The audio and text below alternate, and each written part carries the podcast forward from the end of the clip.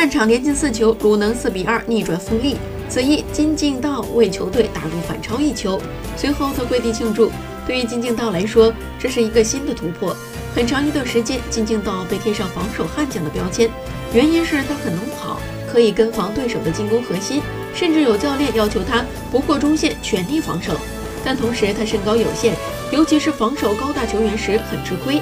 赛后金敬道显得很腼腆，他强调，只是想要保住一球的领先优势，并没有特别的感觉。